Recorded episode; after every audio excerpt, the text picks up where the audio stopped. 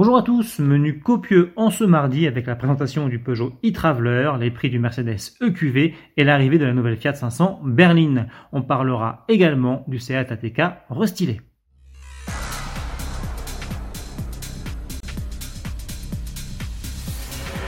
Les utilitaires Peugeot sont de plus en plus branchés.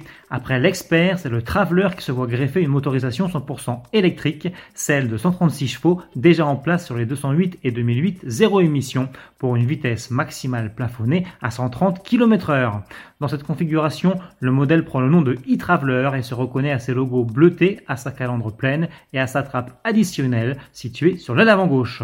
À bord, on le distingue notamment à son écran central à affichage spécifique. Selon l'usage, il peut aussi adopter des sièges en cuir, coulissants et indépendants, ou encore des portes latérales motorisées.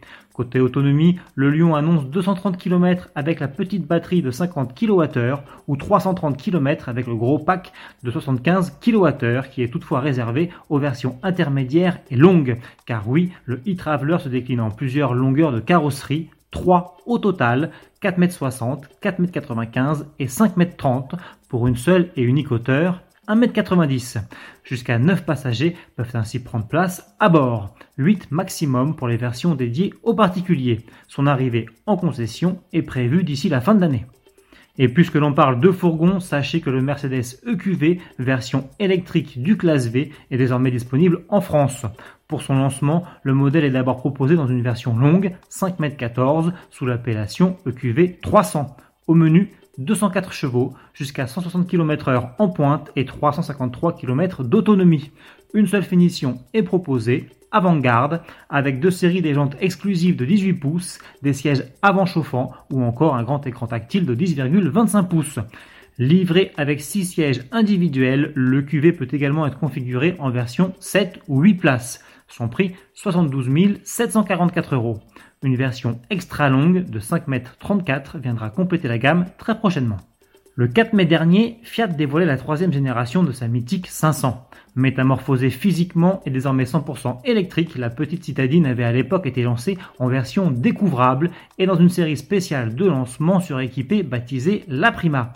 Trois mois plus tard, alors que la Prima Cabriolet n'est plus disponible, la nouvelle 500 arrive aujourd'hui dans sa version dite berline et toujours en édition limitée La Prima.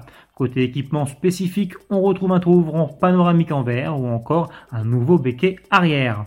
Projecteur full LED, écran central tactile de 10,25 pouces et système de conduite autonome de niveau 2 sont eux toujours de la partie, tout comme le bloc électrique de 118 chevaux et la batterie de 42 kWh pour une autonomie annoncée à 320 km, mise à prix 34 900 euros, bande de recharge domestique offerte et bonus non déduit. Pour terminer, voici les premières images du nouveau Seat ATK. Lancé en 2016, le SUV compact espagnol s'apprête à passer par la case restylage. Quelques retouches esthétiques sont à prévoir, notamment au niveau des feux arrière. Seat promet également, je cite, un habitacle modernisé, des niveaux de sécurité et de confort améliorés et des motorisations avancées et revues. Une version hybride rechargeable pourrait notamment être au programme. Rendez-vous le 15 juin pour la présentation. Salut